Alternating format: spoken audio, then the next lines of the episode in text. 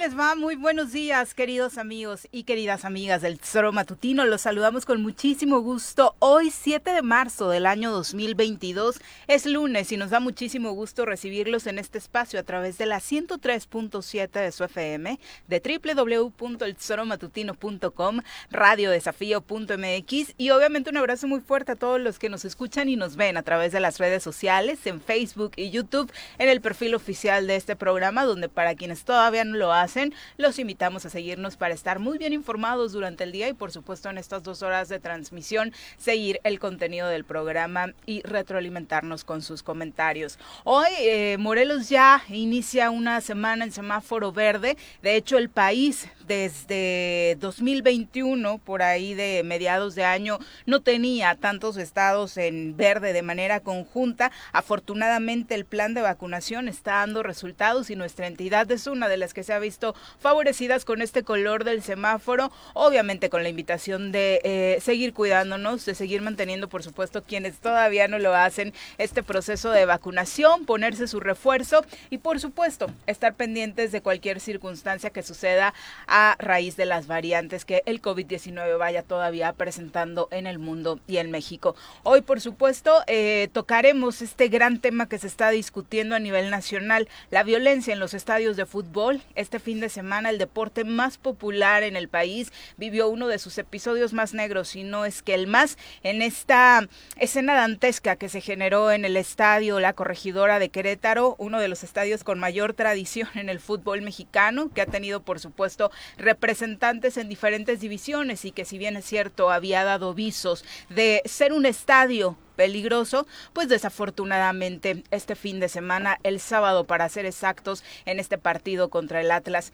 vio la culminación de la violencia. Se habla de infiltración del crimen organizado y muchas otras circunstancias que han estado rodeando a las barras del fútbol mexicano. Mi querido Pepe, ¿cómo te va? Muy buenos días. Hola, ¿qué tal, Viri? Muy buenas, muy, muy buen día. Es 7 de marzo, estamos a un día de que sea el Día Internacional de la Mujer, en donde pues también el Congreso ahí tiene tache porque no han logrado eh, pues lograr tener un acuerdo para poder tener una titular del Instituto Morelense de las Mujeres. Y pues desde luego la nota como bien lo dices es lo que sucedió en Querétaro que es terrible que sí había sido una de las porras también con mayor eh, pues eh, donde se le habían puesto los ojos desde hace mucho tiempo porque era una de las porras más violentas de todo el país pero lo que sucedió la narrativa que hay sobre la gente que vivió esta situación en el día sábado es verdaderamente terrible, es impactante. Eh, yo no pude ver todas, todas, todas las imágenes porque no doy crédito. No doy crédito que haya, que haya gente que pueda tener ese nivel de violencia, esa poco corazón como para poderle hacerle daño a una persona de la manera en como lo estaban haciendo.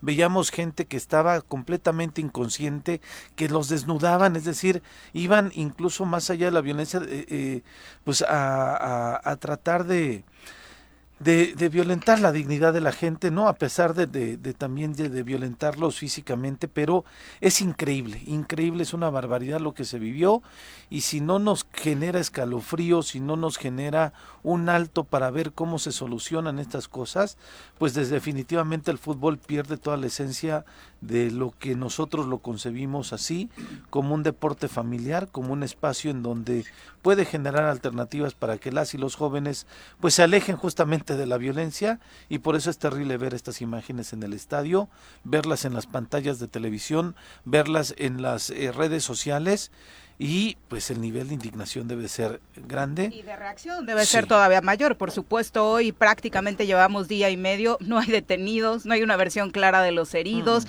Tanto el gobierno como la Liga MX han estado reuniéndose sí o sí de la activa directiva del Querétaro, mejor ni hablamos, escondida, escondiendo la cabeza hasta que llegó a respaldarlos el presidente de la Liga, el presidente de la Federación de Viaje hasta anoche dio un comunicado, increíble. Pero bueno, presentamos a quien hoy nos acompaña en comentarios.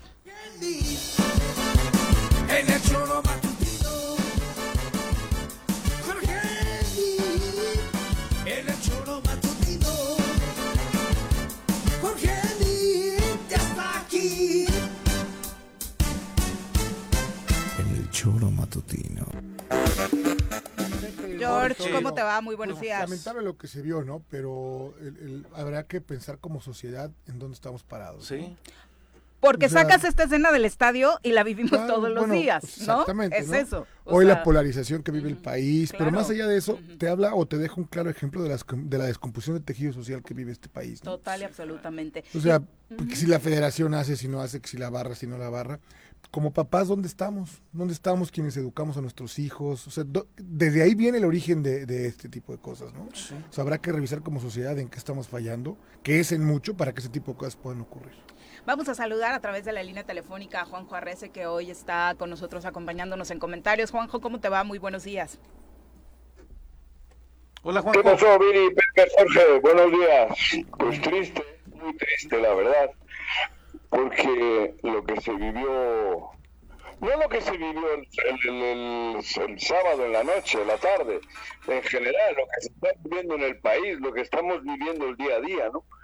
Pero bueno, eso fue ya lo, lo el, ejemplo más palpable de que hemos perdido todo el, pues todas las, ¿cómo se dice? Todas las, virtudes, toda la, la, calidad humana, ¿no? En, en, este momento estamos verdaderamente putrefactos. Juanjo, hay, hay, todo el mundo tiene algunas versiones, hay algunos que dicen que ya estaba planeado, por los eh, objetos que llevaban algunos individuos en pues eh, dentro del estadio que normalmente pues no podrían pasar. Algunos objetos navajas veíamos este hablan algunos testimonios es que, es que eso los puedes agarrar ahí o sea realmente los tubos eran agarrados del estadio las butacas las quitaron eh, y el tema la verdad es que es sin duda alguna una pésima planeación. De hecho las primeras personas despedidas es está la autoridad? precisamente quienes se encargaban de la seguridad en el estadio contratadas por la directiva porque son los primeros que ni siquiera consiguieron los policías suficientes para un partido que desde hace años es de alto riesgo lo que pasa es que, el egoísmo nuestro es el que está prevaleciendo, el que está ganando, joder. Eh, eh, lo, del sábado estaba en cualquier en cualquier cancha iba a ocurrir, en cualquier lugar donde es que ya el fútbol no lo vemos como un deporte, no lo vemos como un juego. Y lo digo porque en cualquier partido, en cualquier partido, con, con 40 personas en la tribuna, podía ocurrir eso. Somos unos energúmenos. Y lo digo, yo estoy muy involucrado en la federación, estoy muy involucrado en el fútbol y realmente en cualquier partido, yo te digo, vas a ver, ver, eh, partido el sábado, Tigres de Autepec contra el CDI y, y, veía derecha e izquierda y había 40 energúmenos, energúmenos en la cancha, hubo acciones muy malas, muy malas de violencia de los jugadores. Y lo digo en el partido mío, en el nuestro. En cualquiera, vas al, fútbol llanero, es una vergüenza. Estamos socialmente, eh, vamos, no sé, no sé qué palabra ponerle, porque te digo, en lo de Querétaro tenía que pasar a huevo, desde que empezaron las, las barras estas que las creó el Pachuca, que las creó el Pachuca, que hay que decirlo. Las exportó fácil. Claro, las trajo fácil y a todos les hizo gracia y, y todos lo han ido copiando. O sea, por eso te digo, no, no es que el, el, evento del sábado estaba preparado, claro que no. Estaba preparado. Venía preparándose, ¿no? Con un calvo de cultivo en la sociedad. preparándose en general, porque te digo, vas a ver cualquier partido de llanero y, y ocurren ocurren situaciones dantescas. El alcohol corre como ¿Qué pasó en Inglaterra? ¿Qué quitaron lo primero? Este, este fin de semana, en un clásico brasileño, hay una persona muerta en las inmediaciones del estadio. La Liga Uruguaya tuvo que parar este fin de semana también porque hubo amenazas de muerte a los árbitros. Pues, es increíble. Claro, por eso te digo, pero es, Latinoamérica. Vean en, Inglaterra, Inglaterra hace, hace 15 años tuvo un castigo fenomenal, por, porque ya los hooligans aquellos estaban, pero era la sociedad, la parte esa de la sociedad, se corrigió esa parte de la sociedad inglesa. El castigo fue ejemplar, les quitaron de todos los torneos, en fin, hubo un, cambio brutal en, el sistema del fútbol y hoy vas a un partido en Inglaterra y parece que estás en el teatro. Nosotros no, te juro, el partido del sábado entre el Tigres de Autepec y el CDI, de verdad había tres o cuatro, cuarenta energúmenos, yo no digo de qué lado, pero energúmenos. En la cancha hubo unas, unas entradas feísimas, que alguien dice que hay que hacerlo, porque hay que ganar a huevo, porque ya no es un juego. El fútbol se ha convertido en una guerra, en una guerra, y eso Vamos, tenemos que cambiarlo de radical porque eso va a ayudar a, mejorar la sociedad mexicana. Y desde abajo, desde la división en donde tú estás, Juanjo, porque este fin de semana también en este repaso violento, el Halcones Faraones de la Liga TDP allá en Texcoco también terminó con hechos violentos. Ah, mira, eso no sabía. Fíjate, y, soy secretario de la, de, la Liga TDP. Oye, Juanjo. Yo, digo, yo, yo, lo siento. No podemos mandar a, a, los jugadores a ganar a huevo. No, no podemos decir, está prohibido perder. No podemos mandar esos mensajes porque entonces generas violencia total. Y dentro y fuera de la cancha, el fútbol es el deporte masivo en el mundo y sobre todo en México. Ahí tenemos que empezar. Ahora es el momento. Es el momento ahorita. Un castigo ejemplar. ¿Pero qué harías, Juanjo? ni, el, gobernador del estado ni, ni María Santísima. El gobernador que se ponga a detener a los responsables para empezar, ¿no?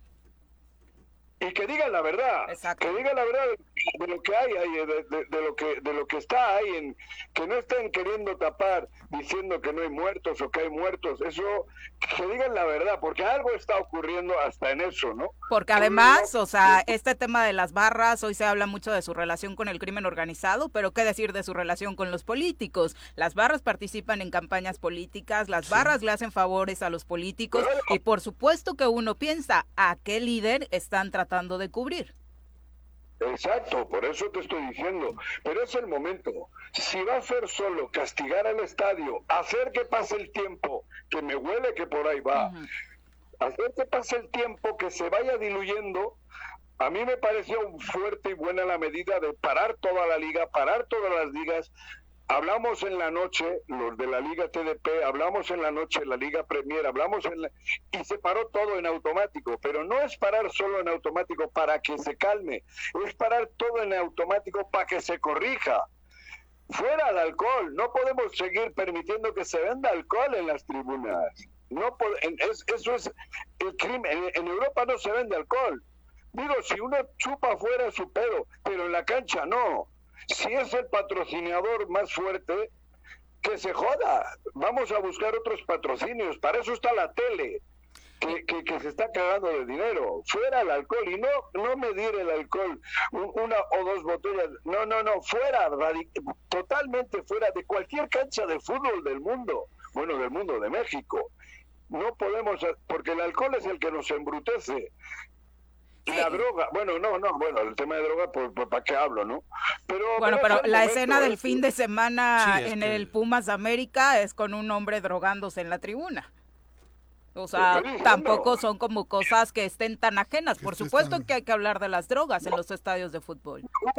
Es decir, que está ajeno al revés, que es palpable también. Pero bueno, la droga no, la vende. ah, claro, no es un asunto legal. Que, mira, Juanjo, pones un, un tema donde este obviamente lo de Querétaro es, es increíblemente eh, terrible por la cantidad de gente que hay, pero eh, como dices tú, de pronto en una tribuna de 40 personas, en donde dos, tres o cinco de esos 40 o los 40 están con la lógica de confrontación más allá de la cancha es terrible. Ahora, los llaneros, los partidos llaneros en donde 11 contra 11, en lugar de ir a disfrutar el partido de fútbol, en lugar de pasarla bien, en lugar de generar un momento de convivencia, es generar que voy a golpear al compañero o al rival. Y si me pasa por encima futbolísticamente, pues no me pasa por encima con los puños, es verdaderamente igual de lamentable y de increíble que se estén dando estas cosas en el fútbol. Y todos tenemos la culpa, todos, todos tenemos algo que ver, todos, eh, todos, me incluyo obviamente, ¿no? Pero te vuelvo a repetir, yo el, el, sábado, sin saber lo que había ocurrido en Querétaro, porque era casi a la misma hora, estaba en una tribuna, un, un jovencito se desvaneció en la cancha y, y, miraba a mi izquierda y había cuatro o cinco energúmenos gritando, puto, párate, ojete, cabrón, levántate, puto. Pero estaban locos. O sea, yo, y te digo, miraba y decía, ¿qué estamos haciendo?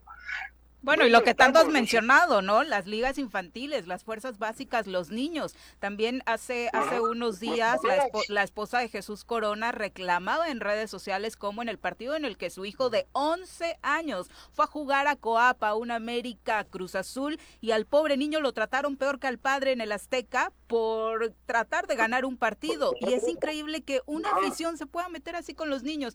Eh, y lo que decías hace rato es muy cierto. Hoy explotó en Querétaro, pero pudo haber sido en el Volcán, pudo haber sido en el Estadio de Rayados, en el Azteca, en CU, era cuestión de tiempo. No ocurrió en Monterrey, sí ocurrió. Se justificaron en, que fue en las inmediaciones del estadio. Sí, pero por eso estamos como el avestruz metiendo la cabeza y, dejando que las cosas pasen por egoísmo, por dinero. Tiene que cambiar el sistema de liga. Tenemos que hacer que el deporte prevalezca. No es ganar a huevo. O sea, eso lo tenemos que dejar a un lado. Tenemos que educar, formar, que, que, prevalezca eso, las virtudes, cabrón. Es, de verdad. Y te lo digo, lo vi el sábado, lo veo yo en los partidos nuestros.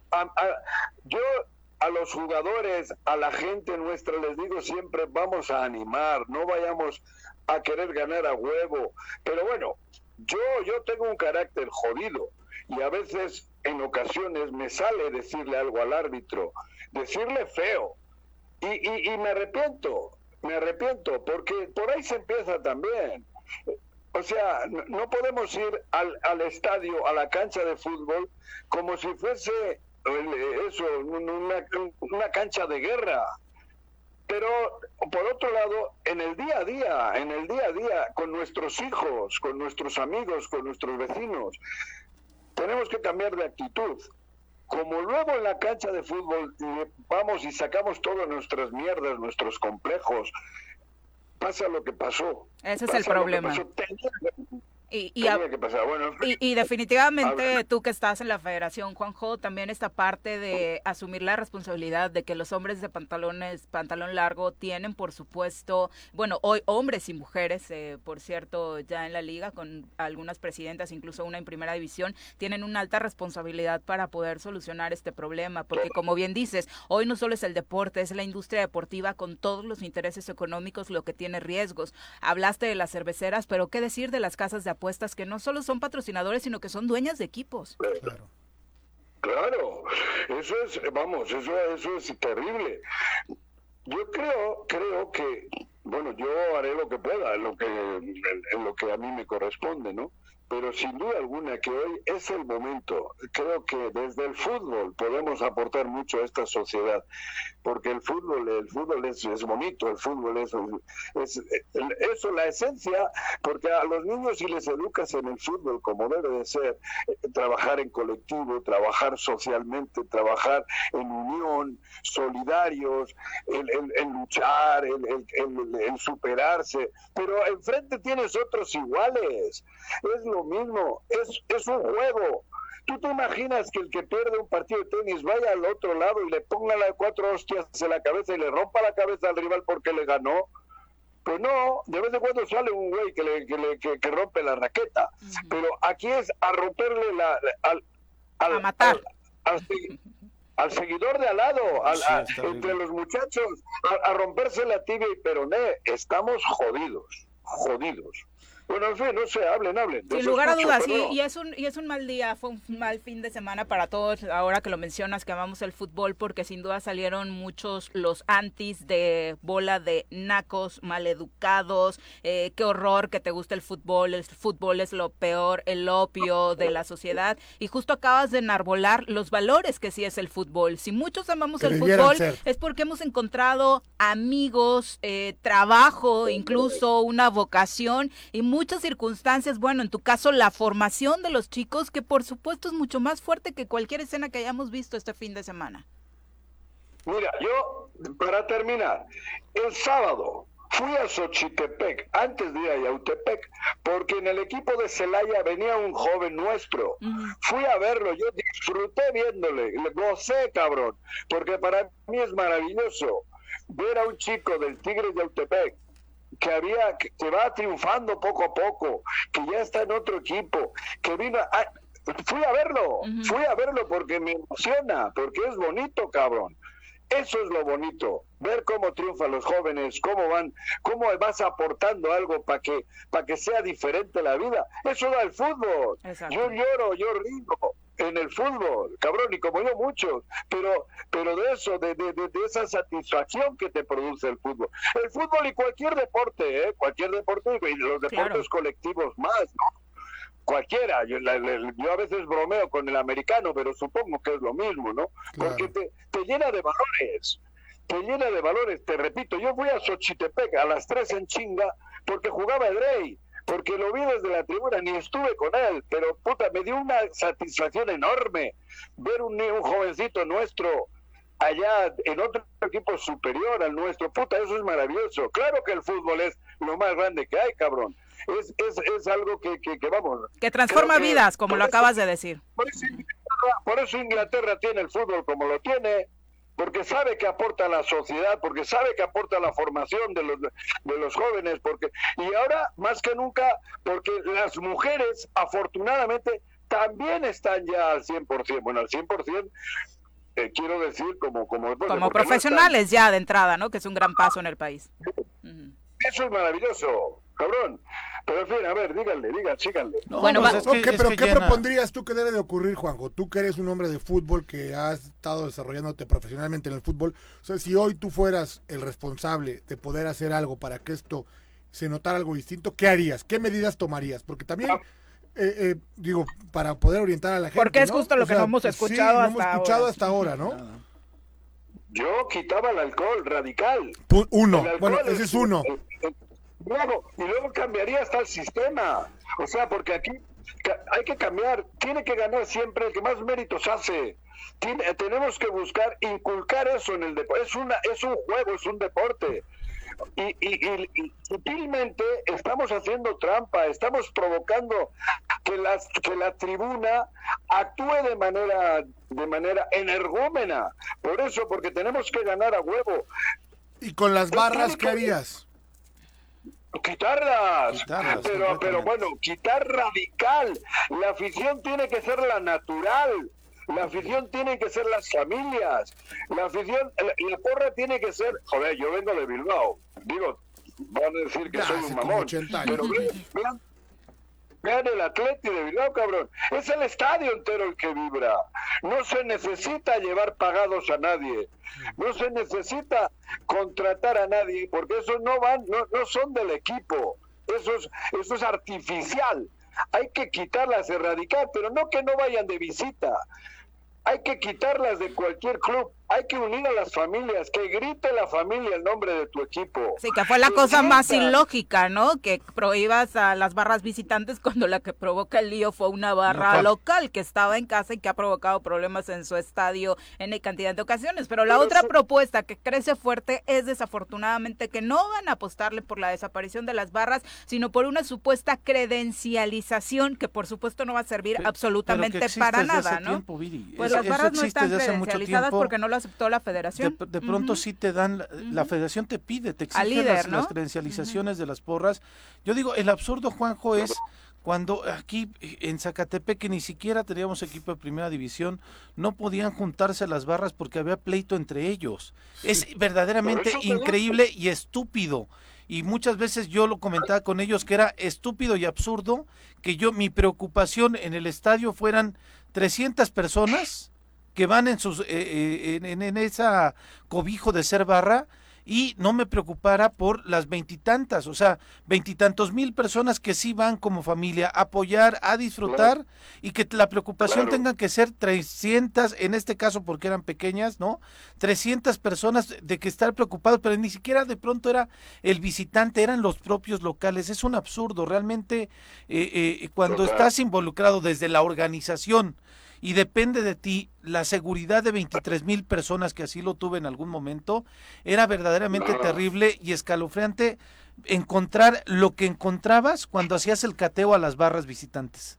Cuando venía Pumas, cuando venía Atlante, cuando venía la gente de la América, cuando venía gente Cruz Azul, es increíble la cantidad de artefactos para hacer daño que traen en lugar de venir a disfrutar un partido de fútbol. ¿Qué a natura de lo que se es, es verdaderamente Porque no vienen a ver fútbol, porque no son aficionados de fútbol, porque ni siquiera ven el partido. Alguna vez, la, creo que la única que he estado en un estadio colada con la barra de mi equipo, yo juré que iba a estar ahí disfrutando en grande el juego. Bueno, no, se ve nada, no están viendo el partido, les vale lo que pase con el equipo, o sea, ni siquiera saben de fútbol, por Dios, ahí están con otra intención, ir a beber, a drogarse, a pelearse. a sacar sus frustraciones, sí, claro. Es terrible. O sea, las barras sí se han convertido en grupos de delincuencia, verdaderamente. ¿eh?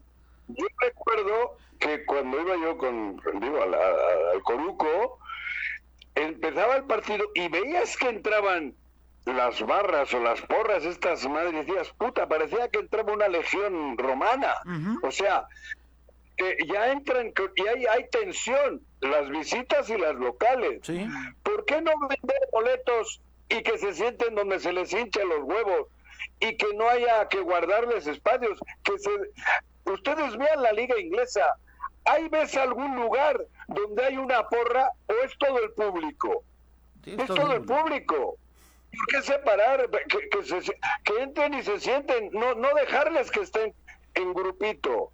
Hablo en general, pero para empezar, ninguna porra, ninguna porra de ese estilo. La afición tiene que ser la porra, la afición tiene que ser. Pero también hay otros males de fondo a la pregunta de Jorge. Nosotros, los que estamos involucrados en el fútbol, los que entrenamos a los niños, los que entrenan a los niños, los que entrenan a las niñas, los que entrenan, tienen que ser verdaderos, verdaderos seres humanos que inculquen el deporte y no el ganar a huevo. A mí me da pena pena, pena ir a los partidos de tercera división y, y, ver qué manera más, más sucia de, de, interpretar el fútbol, de, de, los del cuerpo técnico, de nosotros, de los directivos. Nosotros somos la base para que eso cambie. No podemos permitir que haya un niño, un joven, que le quiera romper la pierna al otro y se les ordena desde el vestidor. Salgan, hay que partirles la madre, les escucho yo, yo escucho. Este partido lo ganamos a huevo, está prohibido perder, cabrones. Eso hay que acabar, hay que acabar, no me jodan, que gane el mejor, que compitan, que haya, que haya deportividad. Bueno, eso en la cancha, porque desde ahí también nacen muchas cosas. ¿Y qué me dices de los medios de comunicación que pintan un partido como una guerra? Que si Guiñac no le pega a uno de Monterrey, no siente verdaderamente los colores de Tigres y, va a destronar al rey de la ciudad, ¿no? Claro, por eso te digo exactamente. Los, periódicos, hasta, hasta en estas ligas de, de jóvenes, mandan mensajes equivocados, cabrón. Y, luego de ahí la afición los lee y los lleva a la tribuna, entonces se involucra en esos mensajes, se involucra en, y hay pedo en, cualquier partido de fútbol. Eh, díganme en qué partido que hayan, bueno, en la historia se si, no ha habido algún pedo en alguno de los partidos de, de, la escuela, del colegio de los niños. Los papás. Ha habido pedos. Sí. Los papás. Los papás arriba en tribunas, puf. Mi hijo, pártele la madre a ese cabrón. Digo, perdón, estoy hablando de es lo que se dice. Entonces, ¿qué queremos? Pero bueno, la federación tiene hoy la, la tiene, tiene Mañana tiene su reunión de dueños, vamos a ver qué es lo que definen, eh, van a llevar la propuesta, Miquel Arriola dijo que obviamente uno de los temas a analizar es la desafiliación del Querétaro para este torneo, hay versiones periodísticas que apuntan a que ya se estaría preparando, pero pero un castigo ejemplar para los clubes. Sin duda pues, tiene que ocurrir, pero, pero como dije. O sea, ¿qué, puedes esperar en los siguientes partidos de un equipo que no se preocupó por llevar eh, policías suficientes a un partido de alto riesgo, ¿no? Y que ni siquiera ha dado la cara. Que de pronto, Viri, eh, es la autoridad, ¿eh? O sea, aquí en algún momento tienen una empresa privada sí, contratada haces una empresa de fútbol, pero eh, cuando pides seguridad también a, la, a las dependencias, hay dependencias que no te hacen caso. No, no, no, no, pero a ver, es, es obligación de la autoridad de protección civil de cualquier municipio, de cualquier estado, tener salvaguardados los derechos de todos los que están por, asistiendo. Por eso digo, no estoy disculpando al Club Querétaro, no, no, la autoridad dónde queda. La autoridad dónde queda. Ves imágenes de policías que estaban hablando por teléfono mientras atrás estaba pasando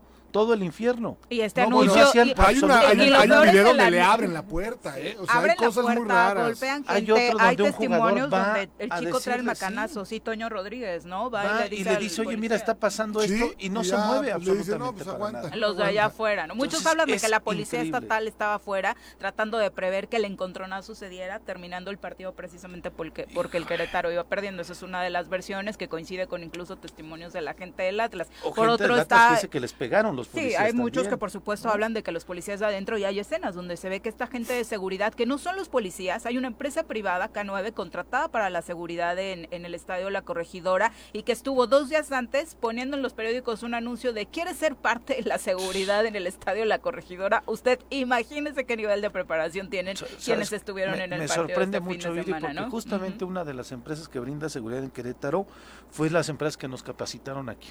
Y eran increíblemente profesionales, verdaderamente los chavos con un protocolo completamente hecho y que incluso la Federación Mexicana de Fútbol cuando abrimos el estadio acá y supieron que esta era la empresa que nos estaba asesorando, estaban increíblemente tranquilos, ¿no?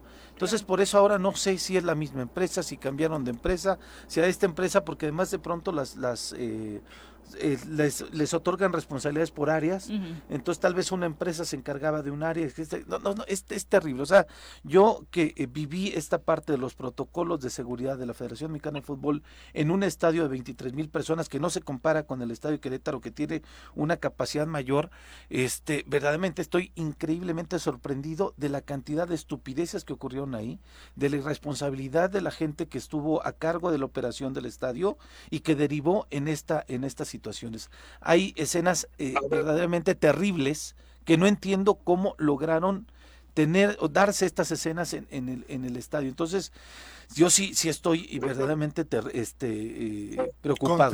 Sí. sí, creo que este fin de semana el tema principal fue ese, la tristeza, ¿no?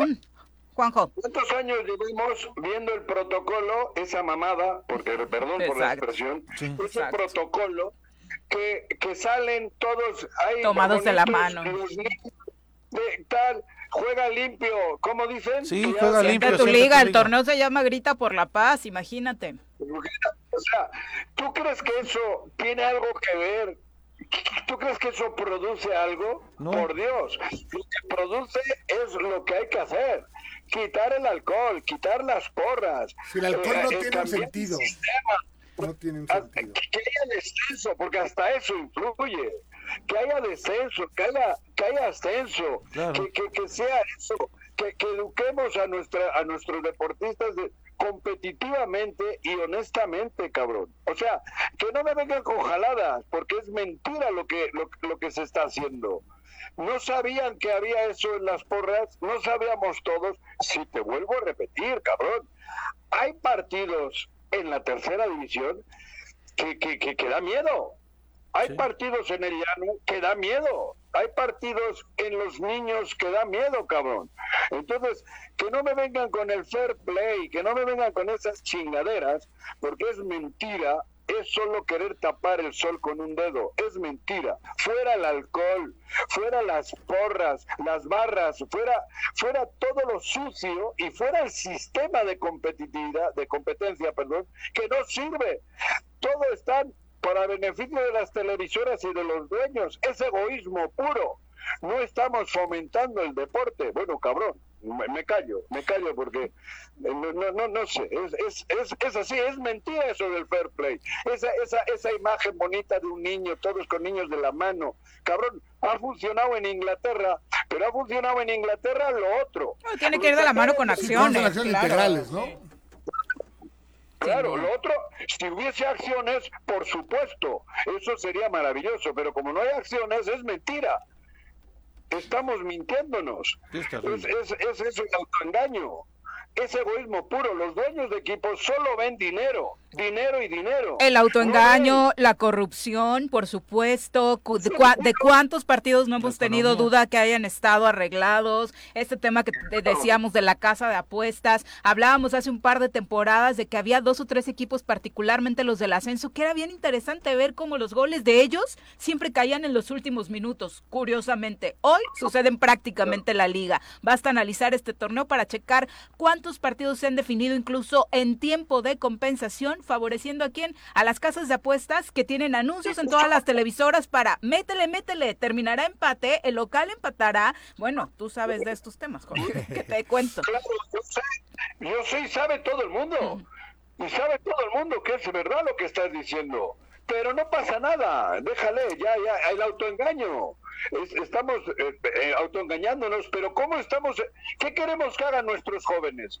¿Qué queremos que hagan nuestros niños? Si ya no tienen esa fe en el deporte, si ya no tienen esa esperanza, o se van al narco o, se, o hacen lo que pasó ayer y las edades de los chicos, Juanjo, también es lamentable. O sea, la mayor parte de los que participaron de uno y otro lado, Pero, chicos de Juanjo, yo decía, y, no sé qué opines, ¿dónde estamos también como sociedad? ¿Quién educa a nuestros hijos? ¿Qué hacemos con ellos? O sea, no puede ser esa descomposición, esa podridez de la que tú siempre hablabas, ¿no?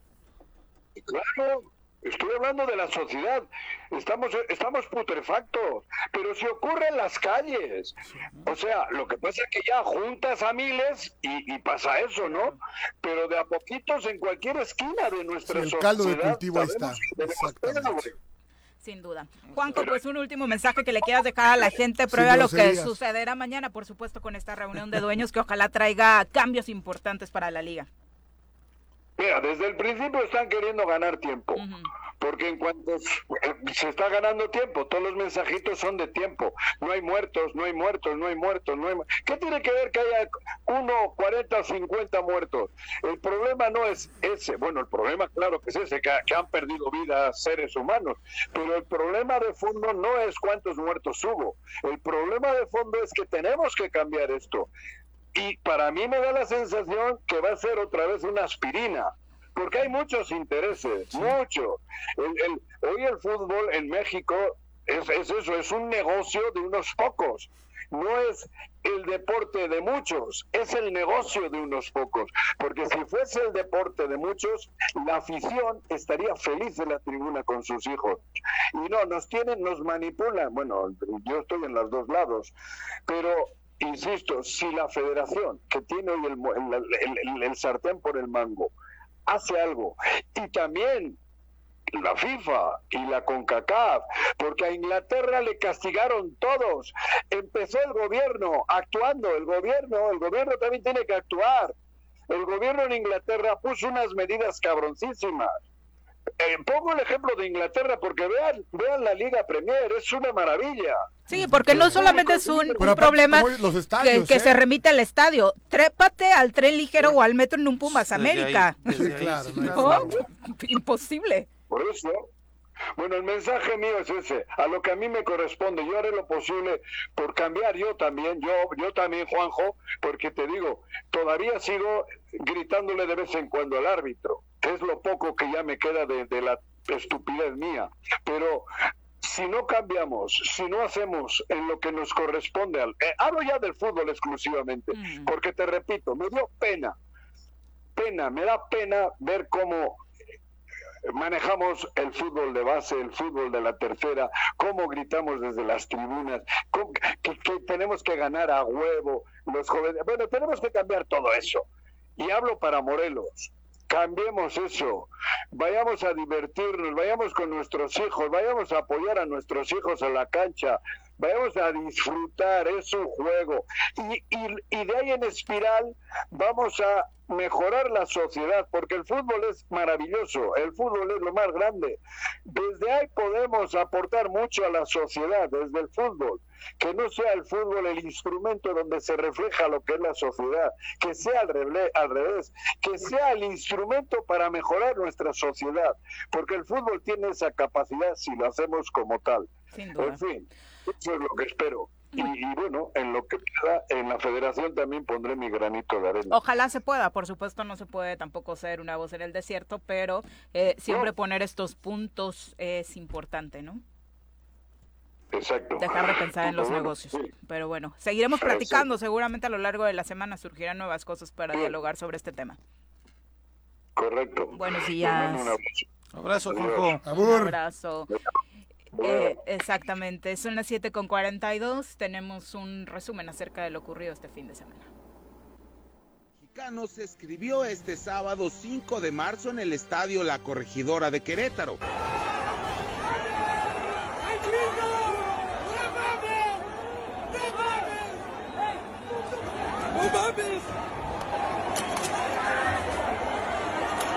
Lo que se pronosticaba como un partido de alto riesgo por los antecedentes que se habían vivido en duelos previos entre Gallos y Atlas superó la más pesimista de las expectativas. Habiendo familias, habiendo niños, metiéndose, aventando vidrios, hielos, todo lo que podían. Ahí están esos bolas de animales. Hay gente que neta lo, siguen golpeando allá adentro. ¿Qué hacen estos güeyes? Celebrando, no haciendo nada sin detenidos. Neta, esto no se trata del fútbol. Podemos alentar a estos güeyes celebrando todavía que hay gente herida, niños llorando. Integrantes de las barras de ambos clubes se liaron a golpes y luego provocaron disturbios nunca antes vistos en México. Las escenas dantescas muestran cómo aficionados del Querétaro golpean prácticamente hasta la muerte a los atlistas. Nunca he vivido como lo que viví hoy. Lo que pasa es que había muy poca vigilancia, entonces eh, se salió de control. Fue algo así como, como de el crimen organizado. O sea, no, no eran, no eran aficionados de, de, Querétaro. Y los policías no hacían nada. El gobernador Mauricio Curi anunció el domingo temprano las cifras oficiales de la tragedia sin personas fallecidas. Lo vuelvo a reiterar, mi mayor compromiso es con la verdad. Los datos oficiales indican que hasta este momento no tenemos fallecidos por los condenables hechos del día de ayer. Por supuesto que entiendo que las imágenes de ayer son perturbadoras. La violencia irracional nos afecta y nos indigna. Lamentablemente, se han difundido nombres e imágenes de personas en redes que se afirmaba habían fallecido. Confirmamos que afortunadamente están vivas. Las versiones de la autoridad contrastan con lo que los aficionados rojinegros presentes en el estadio revelaron a medios de comunicación. Amigos sí, pero no venían en nuestra banda. Incluso uno cercano falleció. Ya estaban los cuerpos inertes, ya inertes lo siguieron golpeando, incluso a uno le picaron la cabeza con un picayelo ya, ya que había fallecido para después quitarle toda su ropa. Y nos encapsularon y la policía en lugar de ayudarnos o algo empezó a abrir todas las rejas para que nos pudieran golpear. Puestos de acuerdo porque era una revisión bastante estricta para nosotros, tanto que no podíamos pasar monedas, llaves, eh, cartera, cadenas, ningún anillo, fajos pero ellos tenían picayelos, este, unos traían pistola, no sé dónde sacaron una pistola, traían piedras, navajas. Por su parte, Miquel Arriola, presidente de la Liga MX, anunció en conjunto con la directiva queretana suspensión hasta nuevo aviso de los juegos y nuevas reglas para los visitantes. Las barras visitantes a partir de hoy ya no van a poder ir a los estadios. El estatus de suspensiones a partir de hoy no, podemos eh, generar actividad futbolística aquí, en este estadio. ¿Qué tenemos que hacer? Y esto es muy importante para continuar con las jornadas, para continuar con el fútbol de la Liga MX. Lo que tenemos que hacer es resolver estos temas en el corto plazo. ¿Cómo vamos a cambiar la política respecto a estos grupos de animación? Y para eso estamos convocando a la Asamblea. Una vez resuelto esto como industria, podemos seguir adelante, podemos seguir adelante en aras de reconstruir lo que tantos años ha costado construir con los equipos eh, y con todas las. El fútbol, reflejo de la sociedad mexicana, está de luto. Bueno, pues tómense el tiempo que tengan que tomarse con la liga suspendida, en tanto no garanticen la seguridad de quienes vamos a los estadios. Ya son las 7.46, tenemos pausa. 7.50 de la mañana, es uno de los casos más interesantes de este fin de semana. Resultó este hilo que se creó en Twitter con los aficionados al fútbol contando alguna anécdota relacionada con la violencia que hemos vivido en los estadios. Por supuesto, absolutamente nadie se ha salvado, algunos en mayor o menor grado. Por supuesto, esto el fin de semana rebasando cualquier otra situación. Son las 7.50, vamos a aterrizar en Morelos. Ya nos acompaña a través de la línea telefónica el diputado Eliasip Polanco, diputado local por el PRI, a quien recibimos con muchísimo gusto en este espacio. Eliasip, ¿cómo te va? Muy buenos días. Hola, Viri, ¿cómo estás? Muy buenos días. Un saludo ahí a Pepe y a Jorge en el estudio. Me da mucho gusto saludarles y saludar a todo su amplio auditorio. Muchas gracias, por acompañarnos. Muy buenos días. Eh, pues estamos platicando con varios de los integrantes de la actual legislatura sobre esta ronda de eh, pues comparecencias que están teniendo los integrantes del gabinete de Cuauhtémoc Blanco. A ti como muchos otros te hemos escuchado en algunas posturas. La verdad es que por un lado, creo que más que enojado, incrédulo con las versiones que les están llevando sobre la falta de resultados.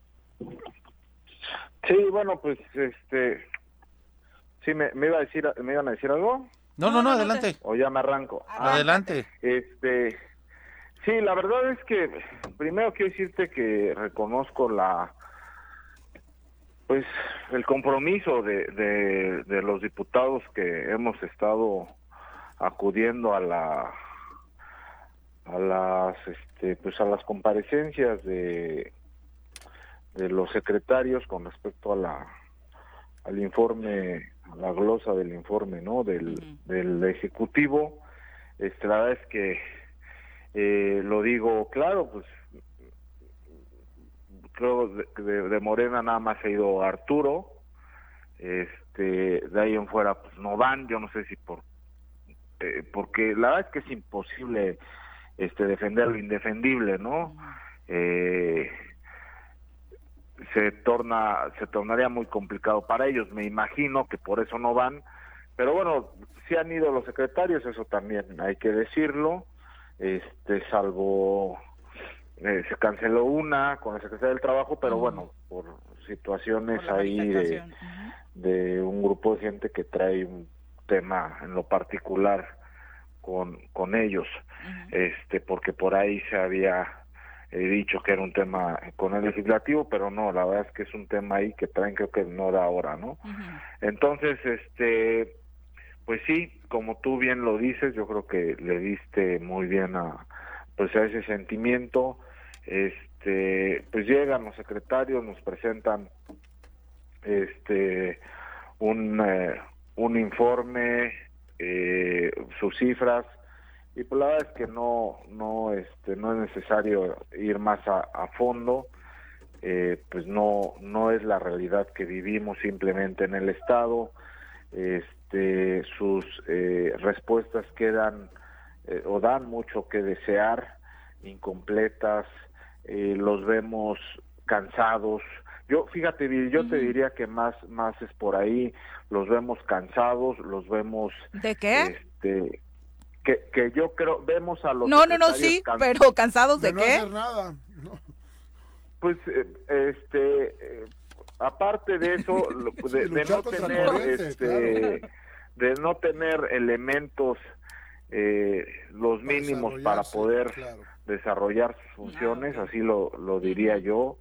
Este, yo veo a los secretarios sin respuestas, sin argumentos, quieren defender algo que no, no se puede, quieren eh, aparentar realidades que no hay, la realidad en el Estado pues, la conocemos todos, este, no hace falta más que ir a, recorrer un poco pues, las escuelas, ir a ver las unidades deportivas, ir a ver eh, que se están cayendo. Yo cuestioné ahí a, alguien que incluso eh, eh, tiene a su cargo el Instituto del Deporte, que además fue un jugador. Sí, Germán Villa, ¿no? Este, Sí, profesional, vaya de alto rendimiento, un atleta de alto rendimiento.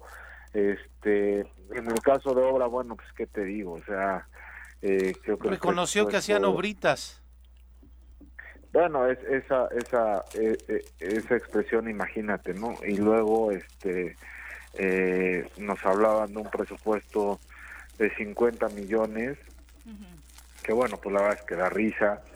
Este, al final del día, yo te diría lo siguiente, ellos eh, como ejecutivo tendrán, fíjate, por ahí de casi 3 mil millones más que podrán transferir como ellos quieran. Pero aparte, va a haber excedentes petroleros, porque el petróleo está muy bien situado. Aparte, va, o sea, va a haber externalidades que, que sí es importante que sepan este, la gente del Estado. No nada más va a ser eso lo que les va a llegar.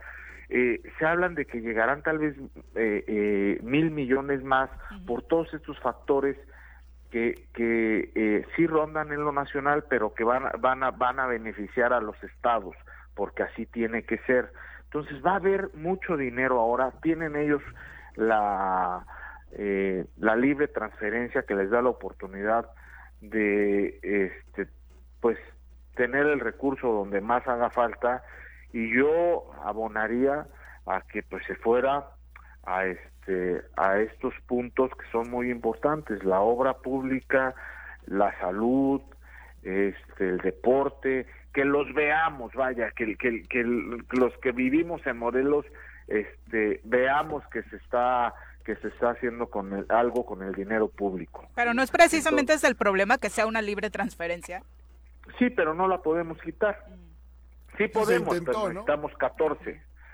Entonces, este es algo en lo que el gobierno, yo creo que es lo que más les importa, de verdad, este es algo eh, en lo que ellos no no transitan. Desde el principio eh, se les dijo que era un tema anti este que, que, que invadía las esferas este del poder. De hecho hay una controversia constitucional y vamos a ver qué dice la corte con respecto a esto eh este pero bueno en, en lo que esperamos la resolución que sería un gran triunfo para el Estado que se quitaran esas libres transferencias ellos lo pueden hacer así porque necesitaríamos nosotros del apoyo no del, del compromiso de los diputados de Morena para cambiar el asunto de las de las para reformar el tema de las libres transferencias. Y de momento no lo vamos a tener este no porque yo sea Calimán o sea pues porque Morena no no quiere eso no se los pidió el gobernador y no quieren hacerlo entonces este para vivir en la opacidad no también pareciera sí pues, pues, este pero te digo bueno si ya si, si es lo que hay. de momento no lo podemos cambiar pues bueno queremos ver realmente que, que ese dinero se traduzca en obras. Y la verdad es que no es ser simplista porque de eso me acusan, pero yo, yo estoy cierto que a los gobernantes se les reconoce por sus obras. Es difícil que se les reconozca, ay, administró muy bien, ay, este, eh, era muy, vaya, me voy a atrever a decirlo, este, era muy inteligente. No, a, a, los a los gobiernos se les reconoce por sus obras. Y la verdad es que, bueno, pues imagínate ¿no? Bueno, aquí ya pavimentó una calle, este, el gobernador, ya pavimentó ahí en la Varona una calle. Oye, diputado, eh, justamente la de Sedagro decía, eh, tengo 75 millones al año, nada más, y 40 millones se van en mi gasto corriente, o sea, 35 más o menos para aplicar. La de Obras Públicas dijo que tiene 50 millones para hacer obritas. Entonces, ¿en dónde está el dinero? ¿Ustedes tienen idea de dónde está yendo el dinero? En este informe que entrega el gobernador dice en dónde se está yendo el dinero. Este sí, sí, la verdad es que este pues tiene que decirlo y, al final de cuentas pues es, es un tema de contabilidad este mínima. Lo cierto, Pete, es que tú imagínate eh, el, el solo presentarlo este ofende porque imagínate en la tierra de Emiliano Zapata, este, que, nuestra vocación por mucho tiempo, porque ya no lo es, también nos engañaríamos, fue el agro, este, presentar pues este tipo de, de, informe, la verdad es que hasta ah, lastima, pero también este pues ofende. Yo vi en la comparecencia de la de la titular de Sedagro a gente yo fui regidor de desarrollo agropecuario hace muchísimos años, ya ni, ya ni digo cuántos, pero vi a gente que, que tiene en la Sedagro muchísimos años. Los vi, Pepe, de verdad te lo juro, con mucha pena. Y yo les decía, oigan, ustedes, ustedes tienen aquí toda la vida, saben cómo bajar recursos, saben lo que se les tiene que invertir al campo, díganle a la secretaria, díganle que así no son las cosas, que el campo de Morelos tiene mucho que dar todavía. este pero bueno pues no hay voluntad. Cuando no hay no hay ese sentido de pertenencia cuando no hay esas ganas de, de ver a tu estado bien mejor cuando cuando no piensas no y esto es algo que algún día platiqué con Jorge este Mid que está que está ahí.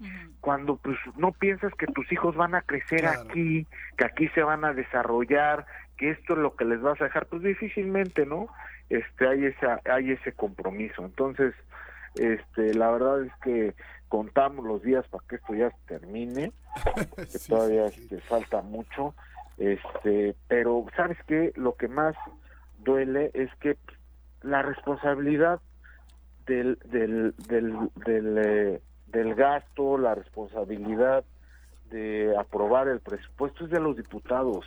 Mal hacemos en este en, repartir culpas. Es nuestra culpa.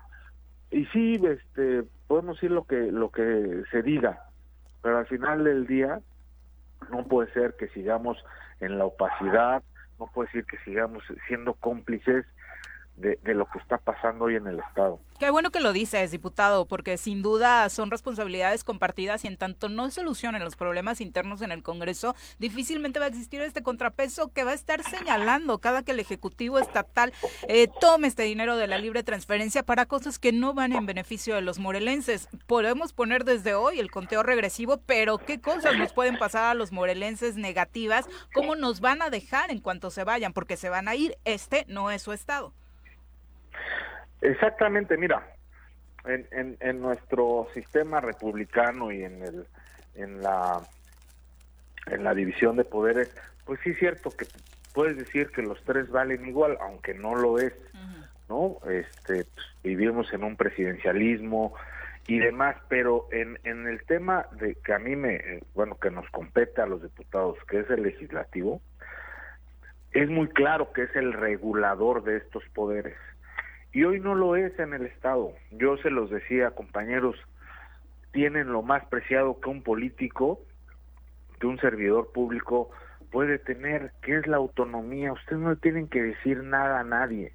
Y, y este hacer las funciones de secretario de despacho, pues no, no, no, no da para eso. Este, nosotros somos señorías, lo he dicho, señorías como lo es un juez, como lo es un magistrado. Sin embargo, bueno, pues cada quien toma el papel que quiere. Nosotros, en mi caso, yo voy a seguir, este, eh, no, no es que yo diga no a todo, eh, reconoceré cuando eh, este, haya avances. La verdad es que espero este, que me tapen la boca. Eh, y que con estos con este estos miles de, millones que van a llegar eh, yo vea que el estado cambie. De verdad que lo deseo y salgan a decirme que este que lo que yo dije este fueron malos presagios. Pero de lo contrario pues vamos a seguir firmes en eso. Yo voy a seguir hablando con mis compañeros de Morena. Morena es una tragedia hoy en el estado es una tragedia, Viri, y, y, yo estoy abierto a que me lo diga y que me lo refute quien quiera. Los diputados de Morena no han hecho nada, nada por este Estado. Eh, diputado, asumes la coordinación del PRI. Eh, ¿Por qué se da el cambio? Mira, este es algo que todavía vamos a, revisar más tarde. Me habló conmigo el diputado, bueno, hemos platicado, platicamos seguido los tres diputados. El diputado Beto me había externado desde hace algún tiempo la necesidad de salir a campo. Es un activo, pues es nuestro mayor activo electoralmente en el PRI. Este, él ya me lo había planteado y quedamos de, platicarlo porque él tiene pues, un programa ahí de giras, me parece ya, ya estructurado. Lo vamos a platicar en el partido más tarde y pues ya le estaremos comunicando bien a bien este que, que se que se acuerda ahí entre todos. Ok, pero entonces no es un hecho todavía el relevo en la coordinación eh, del grupo parlamentario. No, en, en, tanto no lo no lo hagamos oficial y, platiquemos con el presidente del partido y con este y nos sentemos los tres diputados a ver eh, las agendas y, cómo podemos ir caminando siempre juntos. Pero pinta para que sí se dé, ¿no? Te digo que, que ya, ya el diputado me había hecho la, la observación, habíamos platicado la semana pasada, y este, pero bueno, pues se atravesó el aniversario del, del, del partido, este, tuvimos que estar con unos eventos en México, pero vamos a platicarlo más tarde, es parte de, la agenda de hoy y ya les estaremos comunicando bien a bien cómo, cómo avanzamos. No sé si, si este eh, si haya todavía agenda ahí en la en la conferencia que tenga que, que se tengan que desahogar, pero bueno, no tenemos prisa en ese sentido. Ok, pero todo bien al interior del del grupo parlamentario. Todo muy bien, muy muy bien, muy muy bien. La verdad es que hemos este, tenido muy buen diálogo, eh, hemos ido avanzando juntos. Este, pertenecemos a, a, un grupo también dentro de la cámara que eh, queremos que Morelos eh, tome un rumbo y este y yo creo que las cosas van muy bien. ¿Qué rumbo para Morelos? ¿Hacia dónde van las iniciativas este este periodo? Mira, lo primero que tenemos que, que a lo que tenemos que ir, Viri, es una reforma eh, político electoral de gran calado. Tenemos que trabajarla todos. No podemos. Mira, este Congreso, Viri, es diferente a todos los congresos del mundo. Te voy a decir por qué. En todos los congresos se buscan las mayorías se busca el consenso, se busca el acuerdo, se busca el convencimiento de las mejores políticas o las mejores reformas. En este Congreso se busca todo lo contrario. Aquí se busca hacer minorías, se busca fraccionarlo, se busca tener siete. ¿Por qué? Porque así conviene, así se hizo y no podemos seguir así. Entonces, debe de ser una reforma política electoral muy amplia que permita además una redistritación que ya tenía por ahí el INE en el 17. ¿Para qué? Para que en los distritos, volver a 18 distritos, que los diputados estén más cerca de sus distritos, que, puedan tener esa interrelación que se busca, que haya diputados, menos diputados plurinominales y que los que este, puedan estar eh, dentro del Congreso sean diputados también votados. Me explico esa segunda, este, esa primera mayoría, como pasa en la Ciudad de México, por decirte algo.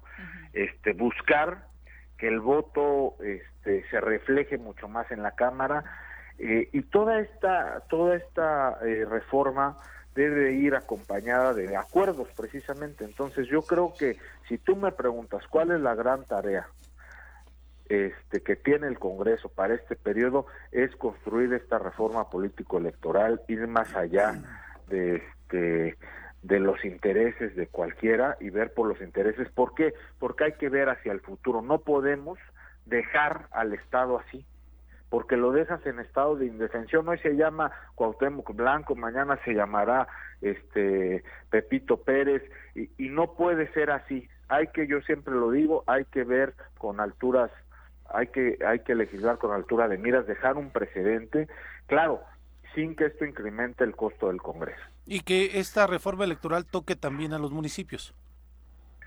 en la composición. Imagínate tú, hay alcaldes que no tienen regidores de su partido y no tienen gobernabilidad.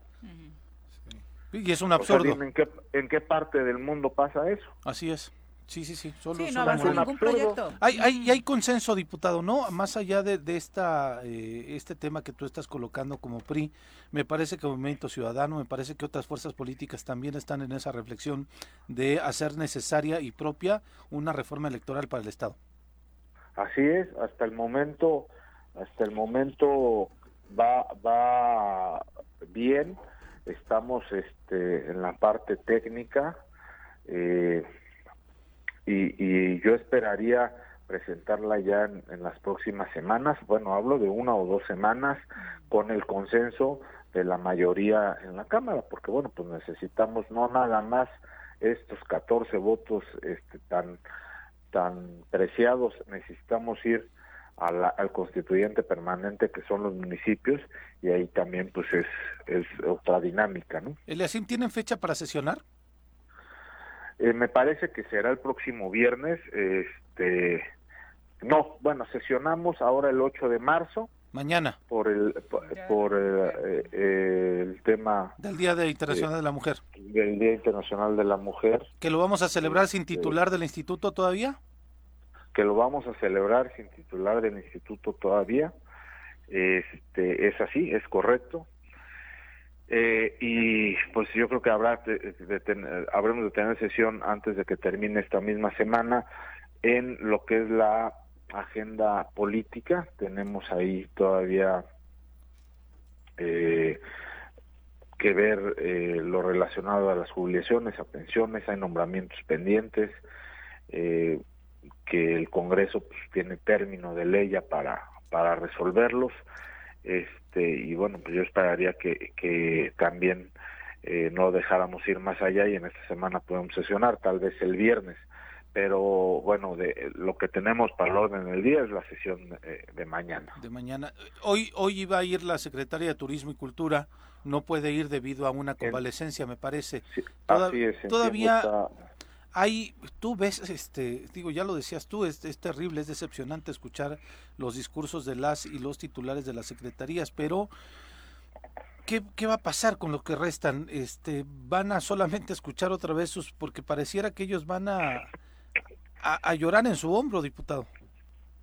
Sí, hay que, mira, al final yo creo que este, hay que escuchar con atención, hay que tomar nota, porque yo se lo dije a la secretaria de obras. Encargada de despacho. al, sí, bueno, mi ingeniero, yo le decía, este, eh, que el, el año más complicado para un servidor público pues es el séptimo, ¿no? Entonces, eh, nosotros que debemos de tomar nota porque debemos de comunicar lo que ellos dicen. ¿Qué tiene de ventaja? Pero no se lo expliquen hacia el gobernador, porque ya ves que suma 5 y 4, 11 y luego no vas a ver cuál es el séptimo año. No, por eso no está entendiendo. Ay, ¿No? es tremenda. Este, eh, tú vas a tomar nota puntual de todo esto yo lo estoy haciendo para para comunicarlo porque la ventaja que nosotros tenemos es que bueno pues nosotros eh, ahí nos dicen de viva voz sus números este sus planes y, y nosotros tenemos que comunicarle a la ciudadanía para después eh, ser todos esos agentes sociabilizadores y todos convertirnos en, en esa parte que le exija al gobierno. El gobierno es así porque no le exigimos. El gobierno es así porque cuando va el gobernador a Yautepec, la gente va y le pide autógrafos, no le pide cuentas. O sea, nosotros, Viri, no debemos nunca de perder eh, el rumbo y de saber por qué estamos así. La gente votó por, e, yo no, pero la gente votó por ese señor porque el 54% de, de, la población. Sí, sí, entonces no debemos de perder por qué son las cosas. La gente cuando va de gira y va e inaugura un muro de contención pírrico que da risa en no sé cuántos millones, la gente en lugar de decirle, oiga señor, esto vale 400 mil pesos, ¿por qué dice que vale 4 millones? Va y le pide autógrafos, va y le lleva un balón, va y le lleva al hijo. O sea, eso es lo desesperante, Viri. Totalmente de acuerdo. ¿Me entiendes? Pero esa, esa de quién es culpa. De nosotros. No es culpa del que está ahí. De nosotros, por supuesto. Ah, entonces, no, hay que decirle a la gente, mira, fueron, voy a terminar con esto, pero nada más rápido porque se me olvida. Ahora que fue el secretario de Educación, fueron los jubilados y los y, fueron al último y me dijeron, oiga, diputado, es que le dije, no, a ver, espérame tantito. Le voy a enseñar el dictamen de la Comisión de Hacienda. Aquí viene cuánto era para sus jubilaciones. No, ustedes cuánto necesitan, 200 millones. Aquí, aquí ¿qué dice? 200 millones. Ah, bueno. ¿Sabe quién no lo votó? ¿Quién? Ellos. Vaya y reclámele a ellos. Oye, ¿cuándo lo vamos a solucionar? El próximo año. Pues sí. No, Aquí estaba su dinero.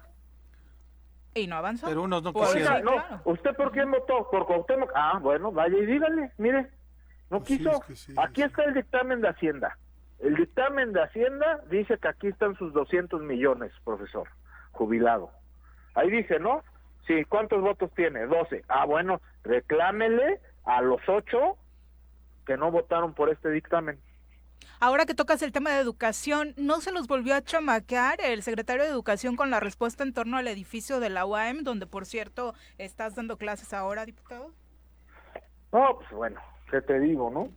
Este, eh, sabemos cuál es el tema de ese, o sea, a ver, este, los que hemos estado en el servicio público, que trabajamos con el fondo, yo trabajé creo que los seis años con el, con el, con el Fonden, sabemos cómo, cómo se utiliza, este, sabemos que pues, es un fondo federal, que, que, las, que el, el, dinero llegó, eh, pero bueno, ahí tenemos que hacer las denuncias pertinentes, habrá que platicar con el constructor, con quienes ejecutaron la obra, este, pero al final del día, bueno, pues ahí está el, el, edificio, el edificio es de la universidad, está dentro de la universidad y los alumnos tienen que estar ya ahí ya están, afortunadamente, pero porque tomaron el edificio, ¿no? Porque la respuesta desde el pues Ejecutivo Estatal nunca llegó.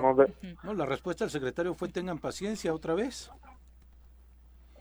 Pues sí, pero, pero, este, pero e, ese, e, yo creo que la, la paciencia y hay que ser pacientes. Yo estoy de acuerdo en eso, pero yo creo también que hay que analizar las cosas de fondo. Y ahí hay un, eh, tema que va más allá de, la paciencia eh, como tal, porque el edificio ya está, el edificio ya está para que para que puedan tomar clases ahí los alumnos. Eh, hace falta un pago y, se, y, el dinero ya llegó, entonces pues, nomás es, es, es, que cuadren ahí sus números. La pregunta es otra vez, ¿dónde está la lana? Que lo libere. Sí, porque el Fonden, el, el fondo este siempre funcionó, el, el Fonden no es un Fonden para la Secretaría de Educación de, este, de Morelos y, un Fonden para Campeche, y el Fonden, el fondo se utilice, se utilizó y se utilizó bien y siempre tuvo las mismas reglas de operación. Nunca hubo este ay, este, ¿no? A, a, Morelos lo tratamos medio bien, no, había reglas de operación, se cumplían, se acataban, el dinero llegaba y se ejecutaba. Yo trabajé seis años y no con esas cantidades, con muchísimo más dinero y nunca nos faltó, nunca nos sobró, este, eh, porque, bueno, yo, yo lo ejecutaba en lugares donde teníamos siniestros todo el tiempo, pero el dinero llegaba como tendría que haber llegado este recurso para los estudiantes. Diputado, muchas gracias por la comunicación. Gracias a ustedes, les mando un abrazo y, este y un abrazo a todo su extenso auditorio. Muchas gracias. Saludos, diputado. Ya son las 8 con 18, tenemos 8 con 22 de la mañana. Eh, le avisan al chico del aseo, porfa, que hoy se va a encontrar la cabina bastante sucia, porque un niño llamado Jorge Mir fue a bueno, se le cayó alegría. No, hay que agradecer que nos trajo unas alegrías. Gracias, por está delicioso. Pero trae cacahuatito y todo, pero el sí, niño basurita. dejó un tiradero, pero bueno, son las 8 con 22, vamos a Saludos a Silvia Aguilar, por supuesto, a todos los que nos están dejando mensajitos a través de las redes sociales. Ahora vamos con sus análisis que la verdad están muy buenos respecto al fútbol y también a lo del Congreso. Antes vamos a platicar con Gloria Guadalupe Fuentes Alcocer, titular de la instancia de la mujer del municipio de Ayala, a quien saludamos con muchísimo gusto. Gloria, ¿cómo te va? Muy buenos días. Buenos días, gracias a Dios muy bien, gracias por el espacio. Un saludo a todos los radioescuchas. Al contrario, saludos Gloria. Eh, estamos ya a unas cuantas horas de la celebración del Día Internacional de la Mujer. Cuéntanos qué actividades se tienen planeadas en el municipio de Ayala respecto a este tema que reivindica precisamente los derechos de las mujeres.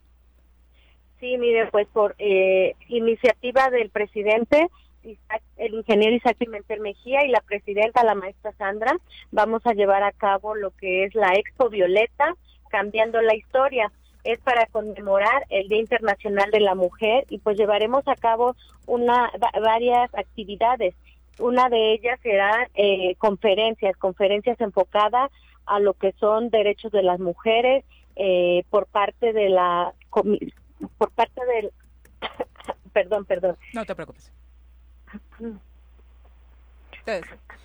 Perdón, ¿eh? eh les comentaba, son diferentes conferencias que vamos a llevar a cabo y pues sabemos que eh, estamos preocupados porque todo sea integral. Así es que también llevaremos a cabo lo que son servicios integrales de salud, eh, lo que es toma de glucosa, presión arterial, papiloma humano, vacunas, pruebas de VIH, sífilis, todo esto son servicios gratuitos que se brindarán y también algo muy interesante para todas las mujeres que estén eh, interesadas en querer adquirir un empleo, habrá bolsa de trabajo, varias empresas se presentarán y pues bueno, estarán disponibles para todas aquellas personas que lo requieran. También para contar con una belleza integral, lo que es servicio de estilismo y belleza por parte de la Escuela de Belleza Oswelly nos va a brindar lo que es corte de cabello, manicure, spa, efectos de color, rayitos, cortinas, puntas degradadas, todo esto sin ningún costo. Y pues bueno, los invitamos para que el día de mañana acudan a partir de las 10 de la mañana en el auditorio de Ayala. Está eh, a partir de qué hora. La verdad es que eh, suena muy interesante la propuesta porque pocas veces, y hay que decirlo, eh, se encuentra una propuesta precisamente para todas, ¿no? A mí me parece que lo más interesante dentro de esta Expo Violeta es esto que mencionas de una feria del empleo para acabar con la violencia económica, que por supuesto es una de las más fuertes que vivimos las mujeres. Sí, sí, esa es la, la intención que el señor presidente tiene sobre todo, eh, también vamos a contar con una galería itinerante en el cual se expondrá a mujeres muy relevantes en lo que, de la historia. Y pues esta galería se llama La mujer más importante eres tú. Esta galería estará cada mes en distintos puntos del municipio de Ayala y pues bueno, esperemos contar con la presencia. Y como comentabas, el, el presidente, la presidenta están muy interesados en que la ciudadanía sepa y conozca sus derechos, en que haya una prevención del delito y por eso también el día de mañana vamos a dar inicio con lo que son talleres y conferencias a todos los planteles educativos por parte de la Comisión de Derechos Humanos del Estado de Morelos y pues también son servicios que por parte de instancia de la mujer se está brindando, lo que es la prevención del delito y también a mujeres víctimas de violencia se les da el apoyo en atención psicológica y también asesoría legal y todo esto es gratuito por iniciativa de nuestras autoridades. Y definitivamente, más allá del trabajo que se realice el día de mañana, es importante conocer dónde encuentran las mujeres de Ayala la instancia de la mujer, que sin duda es un brazo de apoyo para muchas de las violencias que puedan estar viviendo. Eh, sí, sí, efectivamente pueden contar con nuestros servicios en lo que son las oficinas del DIF, ahí se encuentra lo que es instancia de la mujer en un horario de 8 a 4 de la tarde y también con contamos dentro de la instancia de la mujer con un centro de atención externo en el cual se brinda ese servicio psicológico y de atención y de asesoría legal. Les proporciono el número mm, telefónico. Es el 735-174-6094, en el cual pueden estar, eh, pueden hacer sus llamadas para que se les pueda brindar esa atención vía telefónica o si quieren acudir, con mucho gusto los estamos esperando en lo que es la instancia de la mujer eh, y lo que es el ayuntamiento de Ayala. También para contar con un apoyo integral en cuestión de apoyo a los niños menores que son víctimas de violencia, que están abusados, son abusados sus derechos, también se cuenta con la Procuraduría del Menor y pues también se pone a las órdenes de todos ustedes. Por lo pronto, la cita mañana, ¿a qué hora y en dónde? Recuérdanos.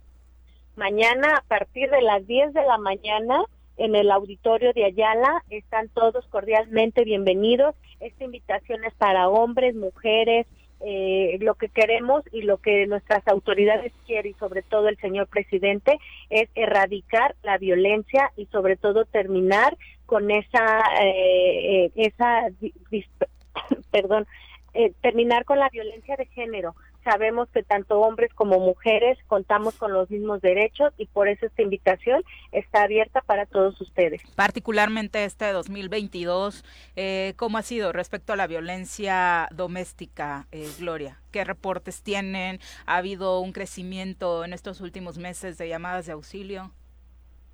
eh, sabemos y reconocemos que no nada más Ayala, sino a nivel mundial, eh, pues estamos sufriendo una violencia, ¿no? Pero por eso es que nuestras autoridades, por eso estamos preocupados en erradicarla y, y más que atención en, en, en cuestión de se les brinda asesoría legal, pero sobre todo lo que más hacemos hincapié es en la prevención del delito. Por eso es que estamos dando a conocer a la ciudadanía en general cuáles son sus derechos, cuáles son sus, obligaciones para terminar con esa violencia que existe. Muchas gracias, Gloria. Muy buenos días. Gracias a ustedes por su atención y un saludo nuevamente a todos los radioescuchas. Los esperamos el día de mañana a partir de las 10 de la mañana en Ayala. Un abrazo hasta Ayala. Muchas gracias por la comunicación. Gracias a ustedes, bendiciones. Hasta luego. Gracias. Bueno, querido Chacho Matar, un abrazo, gracias por los saludos, deseándonos feliz inicio de semana. Alex Gutiérrez, sobre el tema de la violencia en el estadio de la corregidora este fin de semana, dice, hace muchos años era muy peligroso, lo tenemos muy claro todos, ir a CEU y más un partido contra el América. Corrías el riesgo de quedarte en medio de las porras. En el fútbol americano en México, un clásico también era un riesgo, ¿no? Poli era una locura. Eh, dice, eh, un clásico, bueno, también era un punto de riesgo en el americano, pero después, ¿no les parece que nos acostumbramos y empezamos a ver todos estos temas tan divertidos? Y qué bueno que recuerdas este punto. Eh, dice, ¿no seguimos haciendo chistes de que el ex, de que el gober de Morelos golpeó a Faitelson? Para muchos es divertido, símbolo de meme, pero al final fue en un estadio, fue ardido después de las críticas que deportivamente le estaba dando el comentarista, ¿no? Y después se siguió lo de eh, Martinoli con, con Herrera, y muchos episodios así, que en efecto, Alex, como dices, nos siguen dando mucha risa y banalizamos todo este tipo de situaciones violentas que vivimos en el entorno futbolístico en México. Pero bueno, vamos a seguir analizando estos temas. Ya nos acompaña a través de la línea telefónica el periodista deportivo de una larga trayectoria en nuestro país, Ricardo Magallán, a quien recibimos con muchísimo gusto en este espacio. Ricardo, muy buenos días. Miri, Jorge, eh, Pepe, muy buenos días y, gracias por eh, darme unos el espacio. Eh, era algo así como algo que yo quería hacer desde hace mucho, estar con ustedes, es sueño cumplido para mí. Muchas gracias, Viri, Jorge, Pepe. Muchas gracias a ti por aceptar la invitación, Ricardo. Eh, obviamente eres una de las voces más reconocidas en el periodismo deportivo en nuestro país y lo sucedido este fin de semana, pues nos hizo recurrir a, a tu experiencia respecto al análisis de lo que está sucediendo particularmente en México con las barras y con esta violencia que cada vez nos inunda de manera más atroz. Desde tu punto de vista, ¿qué ocasionó lo sucedido este fin de semana en Querétaro y qué datos? Eh, has estado haciendo un trabajo, la verdad, bastante bueno a través compartiendo toda la información relacionada con eh, los equipos de seguridad que tendrían que haber estado resguardando a los aficionados este fin de semana y que desafortunadamente no se dio. Sí, mira, e, e, el asunto puntual me parece que tiene que ver con la omisión, ¿no? Como lo, lo declaraba ayer lo reconocía el propio gobernador de, eh, Querétaro, Mauricio Curi, una omisión eh, por parte eh, de las autoridades. Me parece que ahí, esa es, ese es el, la raíz del, del mal, ¿no? Y de ahí nos podemos seguir hacia adelante hasta empezar a encontrarle tintes políticos, ¿no? a, a, este asunto. Que no se nos olvide que el gobierno de Querétaro es uno de los de oposición en este país eh, pareciera eh, que estas versiones que apuntan a que esta barbarie estuvo premeditada, ¿no? preorganizada, tiene eh, mucha validez esa esa esa versión. ¿Por qué te lo digo, eh, Viri? Ayer también lo reconoce el propio gobernador. Hubo fallas en el operativo de seguridad, pero veas, fallas infantiles para un partido que, que tiene antecedentes violentos desde el 2007, ¿no? Cuando Atlas vence a Querétaro y lo manda a la segunda división, eh, desde ahí, bueno, las dos barras donde se topen, en carreteras, en plazas públicas, en los estadios, se han dado hasta con la cubeta.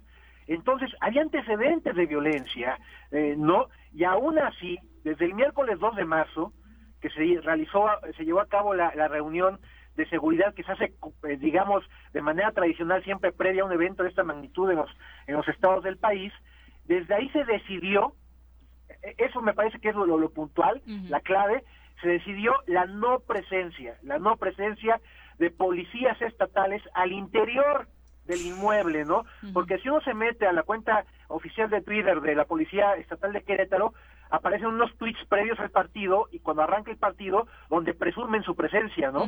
Pero la realidad si tú checas las fotos, las fotos se ve la presencia de los policías pero fuera del inmueble. Y hay unas fotos que están dentro y no se ve un solo policía, no hubo policías y eh, la seguridad cayó completamente a cargo de quedó eh, quedó a cargo de los grupos de, del grupo de seguridad privada K9, propiedad de eh, Martín Espinosa.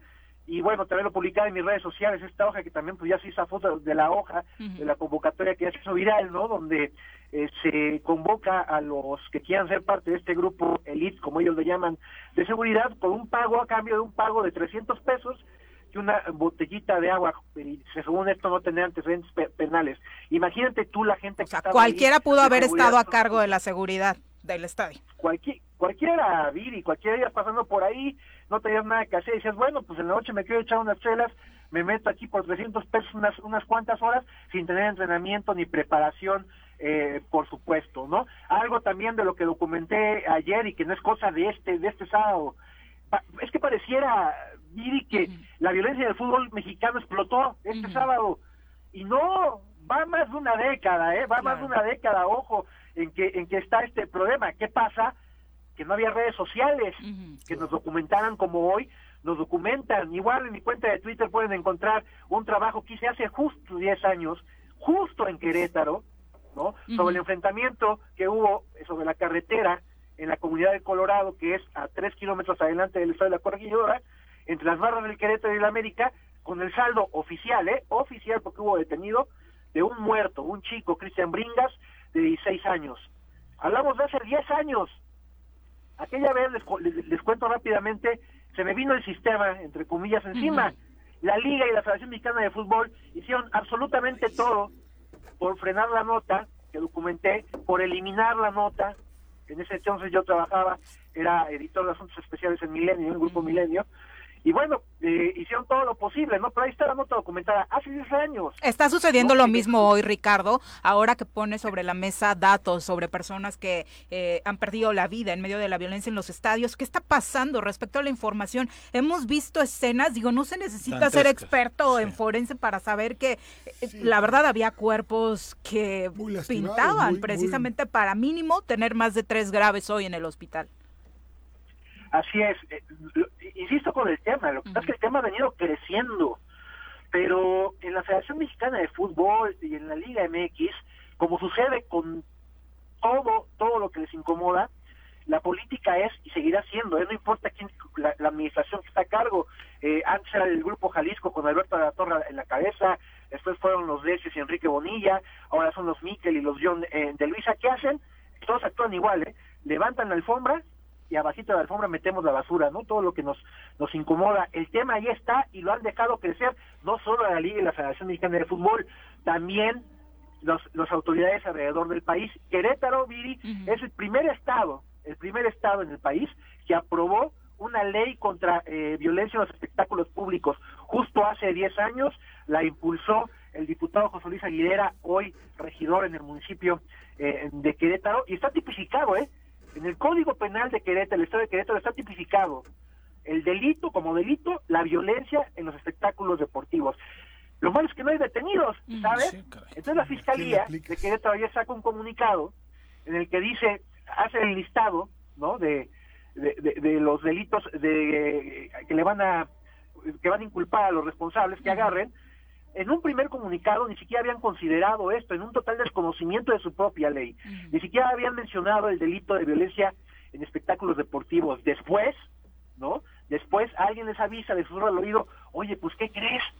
Que hace 10 años fuimos el primer estado en aprobar esta ley revisan y ya en un segundo comunicado que sale ayer por la noche, tarde noche, ya incluyen el delito de violencia en espectáculos deportivos, que entre más o menos sanciones importantes que, que contempla es de, de tres a cuatro años eh, de cárcel sin derecho a fianza, sin derecho a fianza, multas económicas y me parece algo muy importante, prohibición de por vida de ingresar a un inmueble para, para donde se, eh, hay un espectáculo eh, deportivo. El, el, problema ha crecido, ha crecido y se ha ido de las manos de todas las autoridades porque no es algo que les interese, ¿no? Y sobre todo también, Miri, no, no, no podemos meter la cabeza en un hoyo como si fuéramos avestruces.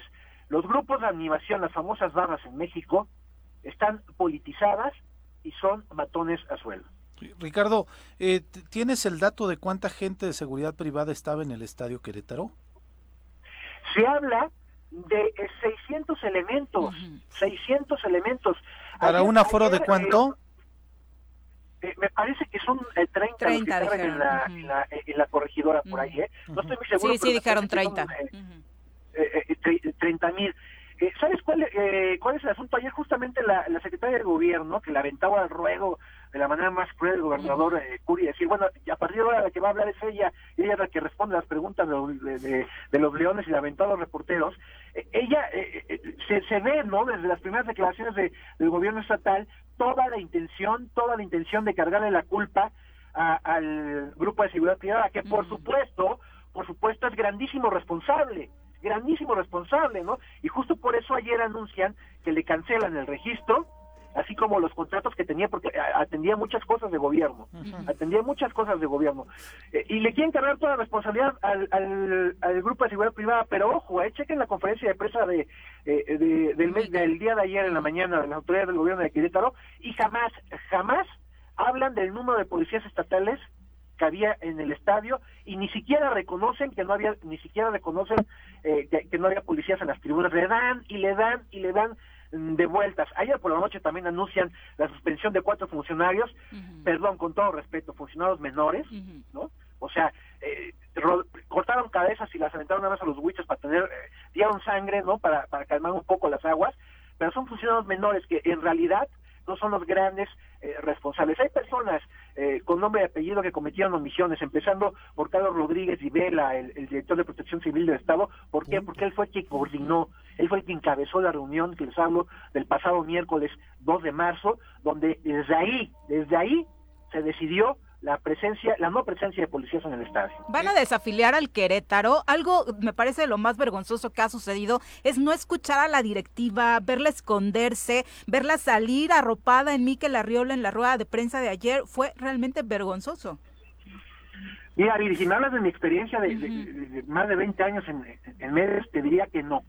Okay. ¿no? Te diría que no, que eh, eh, no es eh, conveniente para la empresa que es, porque al final de cuentas eh, los aficionados no lo ven así, ¿no? Entiendo el tema de la pasión, uh -huh. pero viendo finalmente pues el fútbol es negocio uh -huh. y es negocio de unos eh, empresas y hombres muy poderosos en este país que el poder de los dueños del, de los equipos de fútbol va más, más allá del, del, del, fútbol, o sea, son uh -huh. eh, empresas y, y, personajes que son pilares en la economía de este país.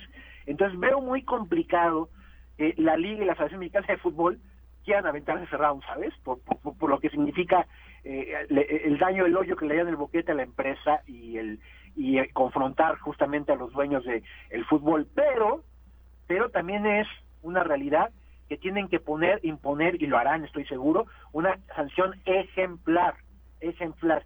No creo, insisto, no creo que vayan a llegar hasta el tema de la desafiliación, pero lo que sí, de entrada, bueno, olvidémonos de partidos en la corregidora uh -huh. en un buen, buen tiempo. No lo van a abrir, no le van a permitir. Y eh, sería una decisión histórica la que se anuncia el día de mañana tras la asamblea de dueños en la Liga MX allá en el Estado de México, pero dudo, dudo que vaya por la desafiliación, Miri. Ricardo, lo que comentabas uh -huh. casi al inicio era de que parecía que también eh, esta teoría de que fue provocado y fue utilizado este, este pues vaya este acontecimiento del sábado desde una esfera política. Eh, ¿Por qué lo atribuyes? ¿Por qué crees que no puede ser descabellada esta versión? Mira, hay imágenes y videos que confirman la participación de estos elementos del grupo K9 de seguridad privada en, en la trifulca. Y me refiero a que participan golpeando a, a del Atlas, sí. no, no conteniendo ni haciendo su trabajo que o, o el, el, el, supuesto trabajo que tendrían que hacer ahí, ¿no? Sino participando en la gresca, golpeando a los puristas del Atlas.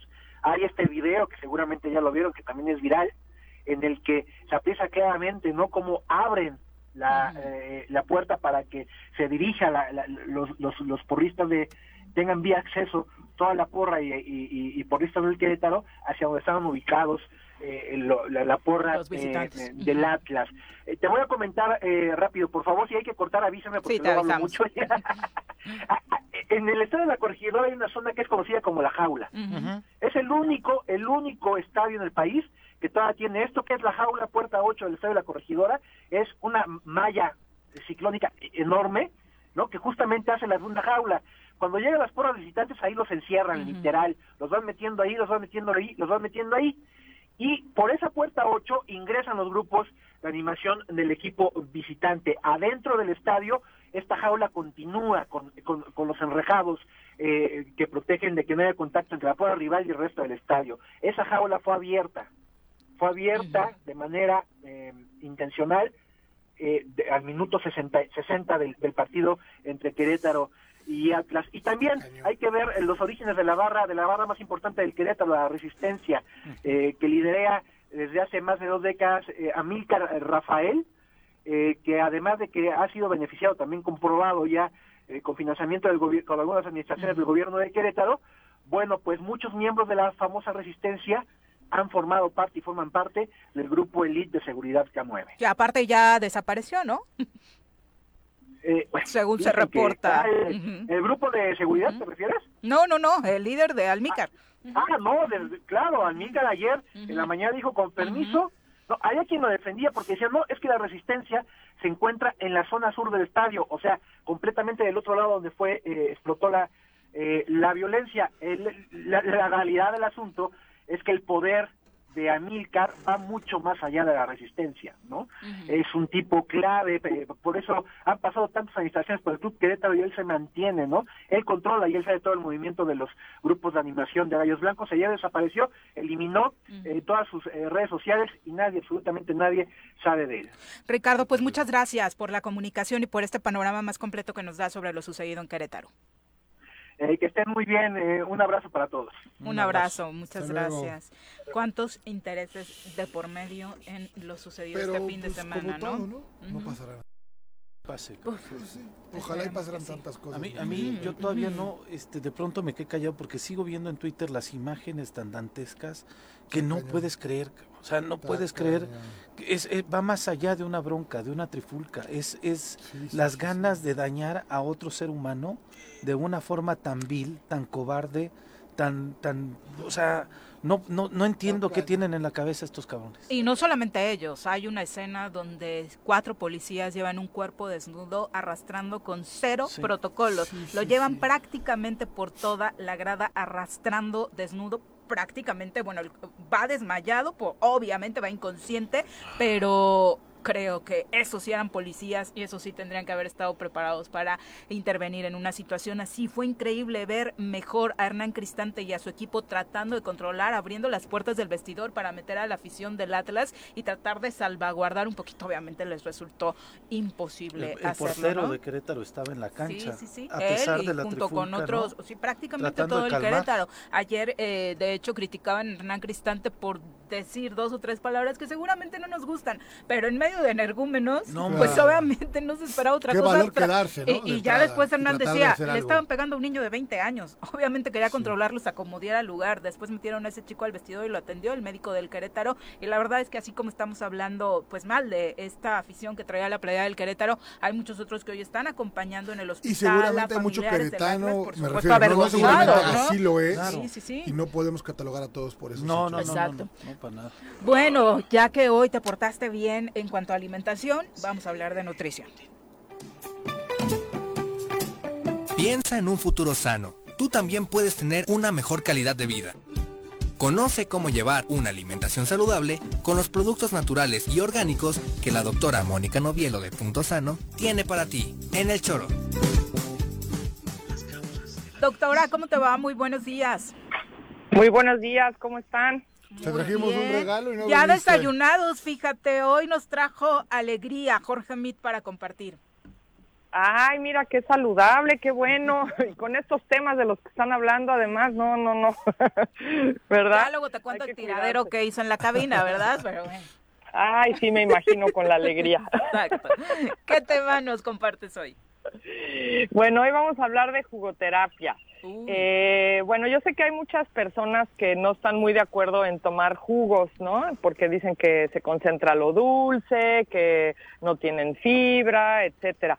Pero bueno, los, los jugos hechos de esta manera tienen un sentido porque eh, bueno, unos se hacen con frutas y verduras crudos, que cuando nosotros comemos eh, así las frutas y verduras se conservan muchos nutrientes, ¿no? Por ejemplo, la vitamina C es muy sensible al calor, entonces cuando se trata de algo crudo, pues se conserva, ¿no? Tienen vitaminas del complejo B, tienen muchos minerales, que al consumirse crudos, pues se conservan todos como están, ¿no? Eh, bueno, otra cosa es que cuando nosotros, si nos comiéramos todo lo que vamos a meter en un jugo, o sea, tendríamos que echar a andar como un proceso de digestión complicado, ¿no? Porque hay fibra, como hay, hay incluso unas fibras que son como muy difíciles de digerir, que sí nos ayudan a muchas cosas, por ejemplo, a la digestión, pero bueno, esa no es la función de los jugos. Eh, estos jugos, eh, al ser fáciles de digerir, hacen que los órganos de digestión, como el intestino, el estómago, no tengan un trabajo tan fuerte. Entonces, los otros órganos que son más de, eh, digamos, de eliminación y de desintoxicación, trabajen más rápido, como son el hígado, los riñones, los pulmones, incluso la piel es un órgano de desintoxicación, ¿no? Entonces, eh, y bueno, nos beneficiamos, como les decía, de las vitaminas, de los minerales, también oligoelementos que contienen y tienen muchísimas enzimas que si nosotros cociéramos esas verduras, pues se mueren estas enzimas, ¿no? Y esas enzimas nos ayudan a digerir otros alimentos, ¿no? Eh, bueno, otra cosa que ayudan estos jugos es a la regeneración celular, eh, ya que los eh, nutrientes pues se asimilan en forma inmediata y, prácticamente completa, ¿no? Em, otra cosa es que nosotros necesitamos grandes cantidades de frutas y verduras para nutrir muchas partes del cuerpo, incluido el cerebro. Entonces, eh, al consumirlos de esta manera se digieren muy rápido y vamos a nutrir también a nuestro cerebro y vamos a beneficiarnos de muchos antioxidantes también que tienen estos, eh, estas frutas y verduras crudas, ¿no? Entonces, eh, bueno, tienen muchísimos beneficios, nada más que hay que seguir algunas reglas para, para estos jugos. Bueno, una es que todo tiene que ser crudo, ¿no? Incluso hay jugos que llevan papa, betabel, tienen que estar en, en, crudo. O sea, no le echamos un eh, chayote o zanahoria hervida. No, claro que no. E-, ese es el chiste del jugo, que tiene que ser eh, crudo todo, ¿no? Por ejemplo, apio, perejil, eh, bueno, todo, todo tiene que ir crudo. Otra cosa es que lo ideal es que sea en un extractor eh, de estos normalitos, nada de, bueno, ahora hay una infinidad de extractores muy sofisticados y muy caros y la verdad es que pueden conseguirse uno muy sencillo, este, incluso este Nutribullet que está de moda, este, el Nutribullet lo que hace es que te muele todo, entonces sí está la fibra, o sea, es mucho más difícil, se vuelve una bomba el jugo, ¿no? Porque está todo ahí. Entonces, más bien extractores que te sacan el puro jugo y se queda el famoso bagazo en otro compartimento, y de hecho luego pueden usar el bagazo para hacer unas galletas o algo, ¿no? Un pastel de verduras, si se lo están haciendo de verduras, ¿no? Otra cosa es que los jugos es mejor que tengan una combinación eh, pueden ser de puras verduras, pero si tienen fruta, hay que ponerle poquita fruta y más verdura, porque el chiste también es que no sea algo muy dulce que ponga a trabajar mucho tu páncreas, ¿no? Segregando grandes cantidades de insulina, por ejemplo, ¿no? Entonces yo quería darles como un par de recetas para este para que tengan, este, bueno, uno es, por ejemplo, para la gastritis, que lleva, y otra cosa es que no necesitan grandes cantidades del jugo, unos 250 mililitros a 500 es suficiente. un vasito. ¿No? Entonces, ¿eh? Un vasito. Un vasito, sí, no necesitan. Y otro, otro tip es que pueden ponerle chía al, al jugo, ah, este, porque la chía hace que se alente un poquito el proceso digestivo, sobre todo de los azúcares, y además la chía les va a aportar grandes cantidades de omega 3, ¿no? Entonces eso pueden hacer, ponerle una cucharadita, ¿no? Bueno, pero estaba yo con el jugo para la gastritis, a este le pueden poner zanahoria, espinaca, 5 centímetros de sábila fresca, o sea, la planta de la sábila, no, no pulpa de sábila, pero esta la tienen que pelar porque la cáscara es muy dura, eh, un pedacito de nopal y media papa pequeña. Y esto es un jugo excelente para la gastritis, ya que es un jugo muy alcalino y además la sábila puede hasta curar úlceras, eso está comprobadísimo, ¿no? Este, a ver, otro para el insomnio. Eh, este lleva manzana, zanahoria, apio y lechuga. La lechuga es muy buena para, la, para el insomnio y este lo pueden tomar de noche. Otra regla de los jugos es que lo tomen con el estómago vacío. Puede ser antes del desayuno, ¿no? Como en ayunas. O si es un jugo para el insomnio, pues ya un poquito antes de irse a dormir, ya que está ya que hicimos la digestión de la cena, ¿no? Bien. Este, bueno, un, otro jugo para la, por ejemplo, el sistema inmunológico y este puede ser hasta preventivo o curativo del cáncer. Y este lleva una rodaja de piña, el jugo de una toronja, un manojito de espárragos crudos también, perejil, apio, jengibre y limón. Ese es muy rico. Bueno, todos son deliciosos. Y bueno, y hay un jugo que es como el estrella de todos los jugos. Hay muchísimas combinaciones, incluso en, en internet se pueden meter y hay muchos. Eh, pero el jugo de apio solito es un gran depurador. Eh, ayuda muchísimo a producir ácido clorhídrico, que es el ácido del estómago que ayuda a empezar a desdoblar todo lo que comemos. Es un, es un gran eh, nutriente de la piel también, es un gran depurador y también ayuda a eliminar el ácido úrico. Ahora mucha gente está teniendo problemas de ácido úrico. Pero solito el apio así, sin nada, nada, nada. Solito el apio. ¿No te gusta? Y otra me cosa encantaría es que si solo. A mí sí me gusta esta estas chile. verduras orgánicas son mucho mejores, ¿no? Ajá. Este, ahí en la tienda que tienen al lado, es- esa tienda grandota, venden unos apios orgánicos buenísimos. y ya los echan al extractor así directito y ya. Ok, perfecto. ¿No? Pues ahí está. es un- ¿Lo recomiendas dejarlo, por ejemplo, ahora que comentas que es en ayunas, puede ser como con lo que inicies la mañana y no desayunar hasta mucho más tarde, Doc? O sea, ¿sí te da Sí, para la exacto. energía? Sí, claro que sí. Incluso, este, pues estos jugos, si les pones la cucharita de, de chía que les decía, o sea, vas a quedar hasta satisfecho, ¿no? Porque, porque pues, es muy, son muchos nutrientes y con la chía se vuelve algo un poquito más pesado de digerir. Entonces sí, podría, incluso mucha gente lo usa como programas de desintoxicación y sustituyen alguna comida por alguno de estos jugos, ¿no? Por ejemplo, en vez de desayunar, puedes tomar este jugo y ya te esperas hasta la comida para comer. Incluso va a ayudar a la gente a bajar de peso, por ejemplo, ¿no? Y pueden ir variando. Un día toman un jugo, otro día otro, otro día se toman el de apio. Yo así los, los receto, ¿no? O sea, como variar los jugos para tener diferentes nutrientes, ¿no? Perfecto, doctora. Y hay muy buenos jugos también en Punto Sano, si quieren venir ya a Exactamente. comprarlos directamente o echarse su desayunito ahí. Eso les iba a decir, que si les da flojerita hacérselo, pues pueden ir a Punto Sano y ahí se los preparan y están deliciosos. ¿Dónde te encontramos, Doc?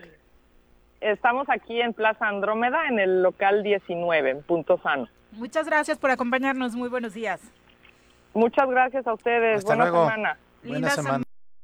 Vamos, Pepe. Muy Vámonos, buenos Viri. días. Vámonos, vámonos. Por Muchas gracias. supuesto, agradecemos a todos ustedes que nos acompañaron estas dos horas. Mañana en punto de las 7 los esperamos con más en el Día de la Mujer y el presidente hablando eh, en esta mañanera, tanto del tema Querétaro como del 8 de marzo.